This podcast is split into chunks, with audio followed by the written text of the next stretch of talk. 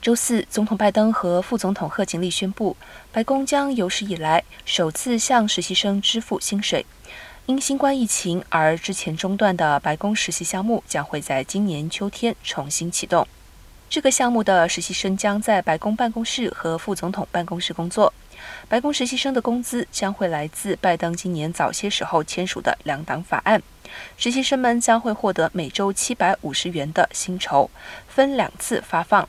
参与白宫实习项目的前提是，实习生们不允许从第三方机构获得外部的资金来源。